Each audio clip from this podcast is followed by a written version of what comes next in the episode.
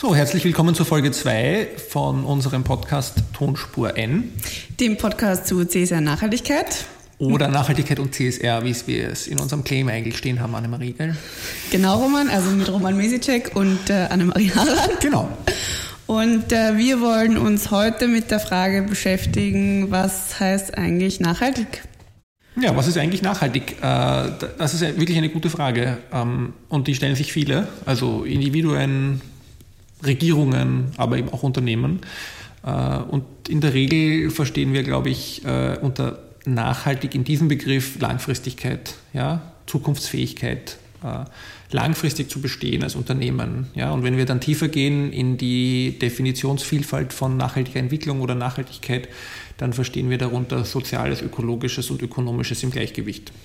Wobei man natürlich dann, dann gleich hier einhaken kann und, und zu sagen, dass ja Langfristigkeit oder auch äh, das Unternehmen langfristig so agieren können, wie sie es aktuell tun, dass das nicht spielen wird und dass natürlich Nachhaltigkeit auch bedeutet, äh, einfach sich auf die zukünftigen Challenges, die sich jedem Unternehmen stellen, ja aus gesellschaftlicher und ökologischer Sicht, ähm, dass man darauf eingehen muss und dass Langfristigkeit nicht das bedeutet, dass auch der aktuelle Status quo gehalten werden kann, weil das funktioniert einfach nicht mit den, mit den aktuellen Problemen rund um das schöne Wort Klimawandel etc. zu nehmen. Mhm. Ja, ich glaube, das ist irgendwie diese, diese Disruption, die es vielleicht braucht äh, in unserer Gesellschaft, in den Unternehmen, in der Volkswirtschaft, äh, bei Individuen, die sehen wir ja noch nicht. Ja, wir reden sehr stark von Nachhaltigkeitskonzepten, von jetzt neuen Sustainable Development Goals, denen werden wir vielleicht auch mal eine eigene Folge widmen, äh, von Zielsystemen für nachhaltige Entwicklung. Aber wir sehen noch kein, würde ich sagen, keine breite Bewegung, die sich in diese Richtung bewegt. Ja, wir sehen einzelne Gruppierungen, wir sehen Individuen auf der Konsumebene, LOHAS zum Beispiel. Äh, ich finde ja solche Abkürzungen immer total super. Lifestyle of Health and Sustainability und da gibt es ja ganz, ganz andere neue auch schon. Also da ja. weiß ich ja wieder alle nicht auswendig. Aber wir sehen sozusagen auf der individuellen Ebene ein, ein, eine, eine kleine Bewegung in Richtung nachhaltige Entwicklung oder in Richtung sozusagen eines verantwortlicheren Lebensstils. Und dasselbe sehen wir bei Unternehmen. Genau, die, die grundsätzlich immer mehr tun und grundsätzlich immer mehr, mehr Unternehmen beschäftigen sich ja auch äh, mit verschiedenen Nachhaltigkeitsthemen eben rund um, wenn man in Unternehmen blickt, ähm, angefangen von, von Umweltmanagement, angefangen davon, ähm, dass es ähm, vielleicht nichts bringt, ähm, auch auf längerfristige Sicht die Mitarbeiter auszubeuten und äh, nicht in ihren Wünschen zu berücksichtigen.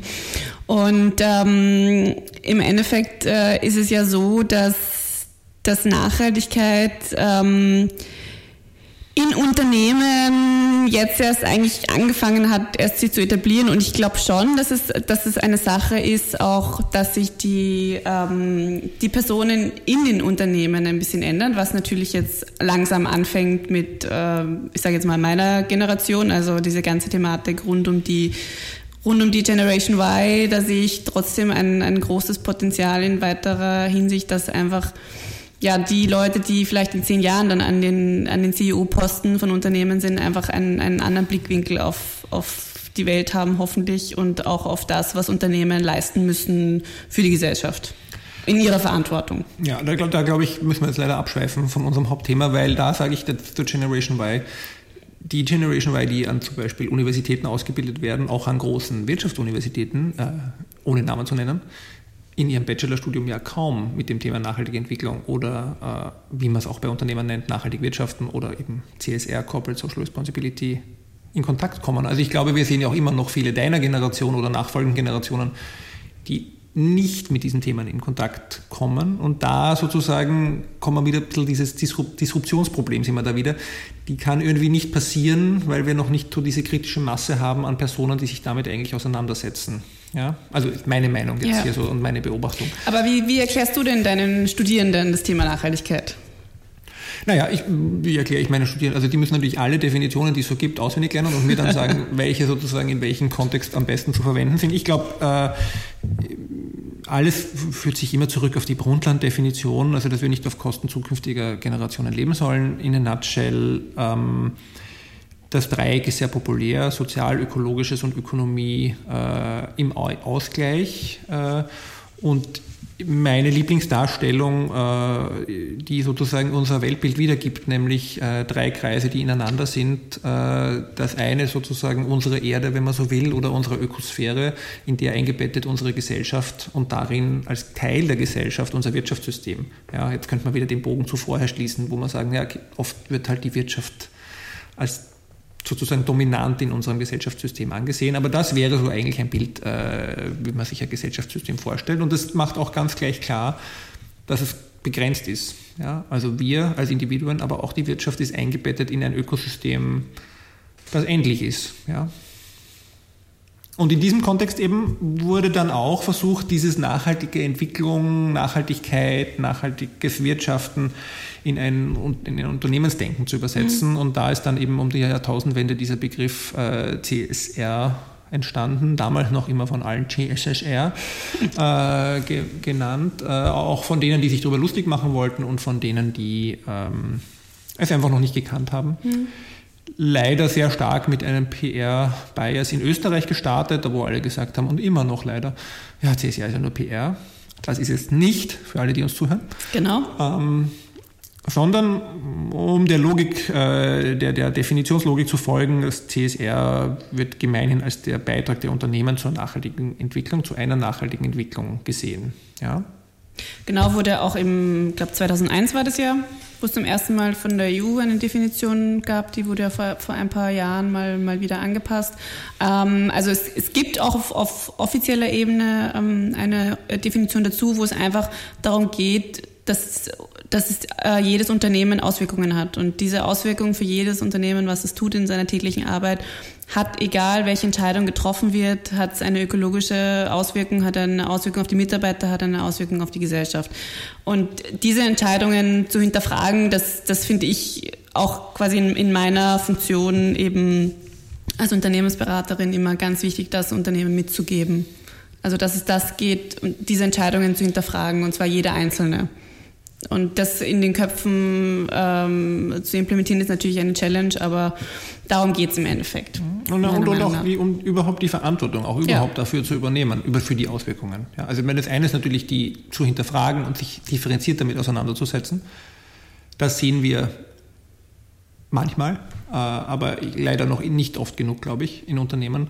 Aber das andere ist schon mal der Schritt davor, ist, glaube ich, äh, auch zu sagen, also ja, ich übernehme Verantwortung als Unternehmen für die Auswirkungen, die ich habe äh, auf die Gesellschaft. Ja? Und dass das ja nicht einfach ist, wenn man sich ein multinationales Unternehmen vorstellt, ist auch irgendwo klar, oder? Ja. Also wenn ich mir denke, es gibt dieses gute Beispiel, also ich finde das Beispiel sehr gut von Puma, die ihre Ein Auswirkungen, äh, Umweltauswirkungen berechnet haben im, Sinne von der Biodiversität oder im Biodiversitätsverlust, den sie haben, entlang der gesamten Wertschöpfungskette äh, von Puma. Und wenn man sich dann eben beginnt zu überlegen, ja, okay, wo kommt der Kautschuk her von den Turnschuhen, nur als ein Beispiel, und wie werden die am Ende entsorgt, dann äh, kann man sich schon vorstellen, dass das für Großunternehmen äh, ganz schön schwierig ist, sich über seine Auswirkungen äh, im Klaren zu werden. Ja, aber der erste Schritt ist, glaube ich, einfach mal das Bekenntnis, ja, wir wollen das, wir machen das und ich denke, wir werden in Zukunft noch sehr viel mehr Unternehmen sehen, die sich mit diesem im weitesten Sinne äh, Umweltkostenrechnung entlang der Wertschöpfungskette äh, auseinandersetzen.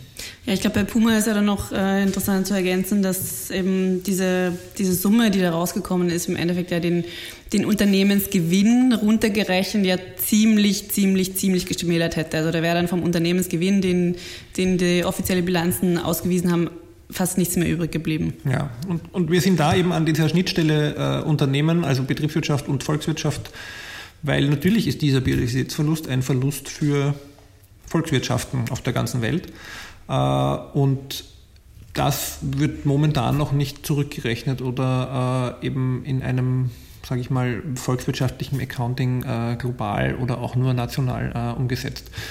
Aber ich bin ja kein Volkswirt, das können andere viel besser erklären. Äh, wir wollen ja auf der Unternehmensebene bleiben und äh, die Annemarie hat es ja schon angesprochen, also CSR als das Konzept der Unternehmen und was man so machen kann. Aber was machen denn so Unternehmen momentan? Ja, was machen Unternehmen aktuell im, im, Bereich ähm, äh, CSR? Naja, also vielleicht, vielleicht eine Sache ähm, noch vorweg ähm, ist ja, dass, dass CSR ein Großunternehmen, jetzt auch nochmal, um, um auf die Begrifflichkeiten ähm, zurückzukommen, ja eigentlich, ähm, also gerade in Unternehmen, die, die englischsprachig sind, ähm, wo die Unternehmenskultur einfach viel im, im angloamerikanischen Raum liegt, da ist CSR ja ganz anders verankert. Also das, da ist auch für, für Mitarbeiter, wenn man mit Großunternehmen spricht, völlig klar, dass es eine CSR-Strategie gibt oder dass es, dass es ähm, auch, auf, ähm, auch auf Abteilungsleiterebene, Hausnummer, ähm, einfach Ziele gibt, die, die einfach ähm, mit Nachhaltigkeit in Verbindung zu setzen sind. Also da ist halt auch noch immer, glaube ich, diese, diese ähm, Challenge zwischen großen Unternehmen, wo einfach das Thema mittlerweile schon meiner Meinung nach angekommen ist, angekommen sein muss, ähm, um jetzt positiv zu sprechen und natürlich von, von kleinen Unternehmen, die, die natürlich viel machen, aber die das noch immer nicht CSR Nachhaltigkeit nennen. Ja. Ähm, wo ich auch mittlerweile, eben indem ich auch ein, ein, ein Startup ähm, betreibe, ähm, mittlerweile weiß, dass, dass für diese Dinge, für, eine, für die Ausarbeitung einer Nachhaltigkeitsstrategie oder CSR-Strategie natürlich im Daily Business ähm, ähm, keine Zeit ist.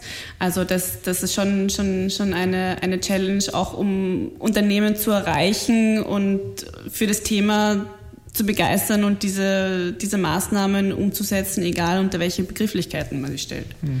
Ich glaube, man erreicht sie sehr äh, leichter oft, wenn man gar nicht diesen Begriff CSR oder auch Nachhaltigkeit inzwischen leider in den Mund nimmt. Äh, wie wir ja beim CSR-Tag gesehen haben, ja. ist Innovation ein sehr schöner Begriff.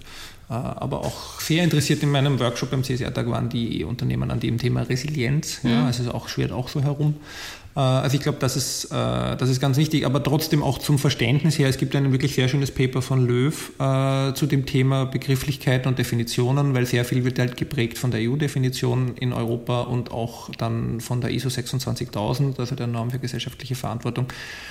Und der sagt eigentlich, wenn man sich alle Definitionen anschaut, die es gibt zu CSR und auch zu nachhaltig wirtschaften oder Nachhaltigkeit im Unternehmenskontext verstanden, dann kommt man eigentlich drauf, dass immer alle dasselbe meinen. Ja, und das ist auch sozusagen das, was wir jetzt sozusagen in, in Krems äh, im Studiengang so lehren, aber eben auch, glaube ich, was, was man sich auch durch so, durchaus so mitnehmen sollte Nachhaltigkeit und CSR im Unternehmenskontext soll dasselbe heißen. Ja. ja. also man sollte da, welchen Begriff dann ein Unternehmen verwendet, bleibt dem Unternehmen doch selbst überlassen. Aber es geht um ein Managementprinzip, das versucht eben diese sozialen und ökologischen Kriterien mit abzubilden im Unternehmen. Ja, ich finde es dann auch immer schwierig, eben wenn dann innerhalb der Unternehmen noch ähm, alles verkompliziert wird und ähm, dann auch CSR-Manager mit schwacher und mit ähm, starker Nachhaltigkeit oder dergleichen anfangen. Es gibt natürlich zu dem, zu dem ganzen Themenbereich auf wissenschaftlicher Ebene extrem viele Informationen und extrem viele, ähm, ja, es herrscht einfach ein, ein, großer Diskurs auch um diese Begrifflichkeiten. Schon, da ist man schon sicher schon auf wissenschaftlicher Ebene ja grundsätzlich nicht einig. Ähm, aber eben, wie du gesagt hast, ist, das Ziel ist ja das gleiche. Naja, nicht einig. Es gibt halt sehr viele unterschiedliche Definitionen. Ja. Äh, und es ist, also was mich für mich erschütternd ist ja, dass man immer noch sehr viele Menschen trifft, die, die äh, für mich aus meiner persönlichen Wertehaltung erschütternd, dass die sich äh, durchaus das Konzept der schwachen Nachhaltigkeit äh, zu eigen gemacht haben. Was heißt, dass wir äh, jegliches Naturkapital, das wir vernichten, durch technologischen Fortschritt wieder äh, kompensieren können. Äh, also jede Biodiversität, die wir vernichten, wir, wird uns nicht stören, weil wir einfach technologisch uns so schnell weiterentwickeln, dass das geht. Und ich denke halt eher, das Konzept der starken Nachhaltigkeit trifft unser äh, systemisches Denken heutzutage besser, äh, wie wir es auch vorher kurz erklärt haben, also mit einer endlichen Ökosphäre. Mhm. Ähm, und so wird es auch von der EU gesehen. Also wir haben sozusagen, glaube ich, schon eher diesen Trend, aber hat sich auch gewandelt in den letzten 10, 15, 20 Jahren. Aber für mich immer wieder überraschend, dass es dann doch nochmal plötzlich wieder aufkommt, ja, dass die Technologie uns retten wird. Ich glaube, die Technologie, technologische Entwicklungen sind wichtig, aber sie werden uns nicht alle retten. Ja, ja das äh, sehe ich auch so. Also gerade wenn man auch sich die die App-Startup-Welt anschaut zum Beispiel, ähm, da gibt es für alles eine App und eigentlich fragt man sich, ähm, ist das äh, überhaupt relevant äh, für unsere Zukunft? Also ähm, sehe ich genauso kritisch. Ja, es gibt ja ganz viele Öko-Apps auch, wir nennen jetzt keine, wir Nein. kennen alle, aber da muss man sich auch wirklich durchklicken und ich, es ist auch wirklich eben immer fraglich, äh, dass jetzt wirklich auch äh, einen Bewusstseinswandel auslöst, aber ich glaube, das ist halt auch irgendwie unsere Welt. Also ganz verschließen wollen wir uns natürlich der technologischen Entwicklung nicht hier in diesem analogen Podcast. das sowieso nicht. Und äh, vielleicht noch eine Sache, auch ähm, wir beide und auch natürlich, glaube ich, alle Zuhörerinnen und Zuhörer von diesem Podcast ähm, stehen alle für die, für die Idee einer Nachhaltigkeit und einer nachhaltigen Entwicklung ähm, im Endeffekt. Und ähm, ich habe mal ein, ein, schönes Zitat gelesen und ich weiß nicht aber von wem es ist, warum wir auch ähm, von dieser Thematik ähm, nicht wegkommend ist, weil Nachhaltigkeit ja wie eine Wurst ist, hat einen Anfang, aber sicher kein Ende. Und ähm, solange die Dinge so laufen, wie sie laufen, ähm, bei Unternehmen und, und in unserer Gesellschaft aktuell, glaube ich, braucht es da noch ganz, ganz viele Lösungsmöglichkeiten, wo ähm, Unternehmen eine ganz wichtige Rolle spielen. Genau, und über die werden wir dann auch in den nächsten Folgen, glaube ich, sprechen. Das verraten wir dann auch die drei Punkte, auf die es ankommt äh, bei der Umsetzung von CSR. Genau. Also wer schon jemals einen Vortrag von mir gehört hat, kennt die ja, aber oder überhaupt nur in die Zeitung schaut. Nein, das war unser zweiter oder dritter Podcast inzwischen. Ähm, ja, vielen Dank fürs Zuhören. Ja, wir haben noch so ein paar Stehsätze vielleicht am Ende. Wir sollten irgendwie immer sagen, glaube ich, dass wir alle 14 Tage kommen. Genau. Alle 14 Tage kommen. Also in 14 Tagen kann man uns wieder runterladen oder auf iTunes oder Soundcloud anhören. Die Tonspur N den Podcast zu sehr, sehr Nachhaltigkeit? Hat eine Webseite www.tonspur-n.eu. Wir haben beide Twitter-Accounts. Das ist eben Twitter slash Annemarie Harand slash Roman Misicek. Genau. Wir freuen uns über Kommentare äh, an podcast.tonspur-n.eu oder in Soundcloud gibt es die Funktion, dass man direkt kommentieren kann. Also wenn, das ist dann hoch sophisticated, aber ganz toll, weil Sie oder ihr könnt direkt dort kommentieren, wo wir einen Blödsinn gesprochen haben. Bitte nicht. Nein, wir freuen uns auf Feedback und ähm, auf in zwei Wochen. Tschüss. Tschüss.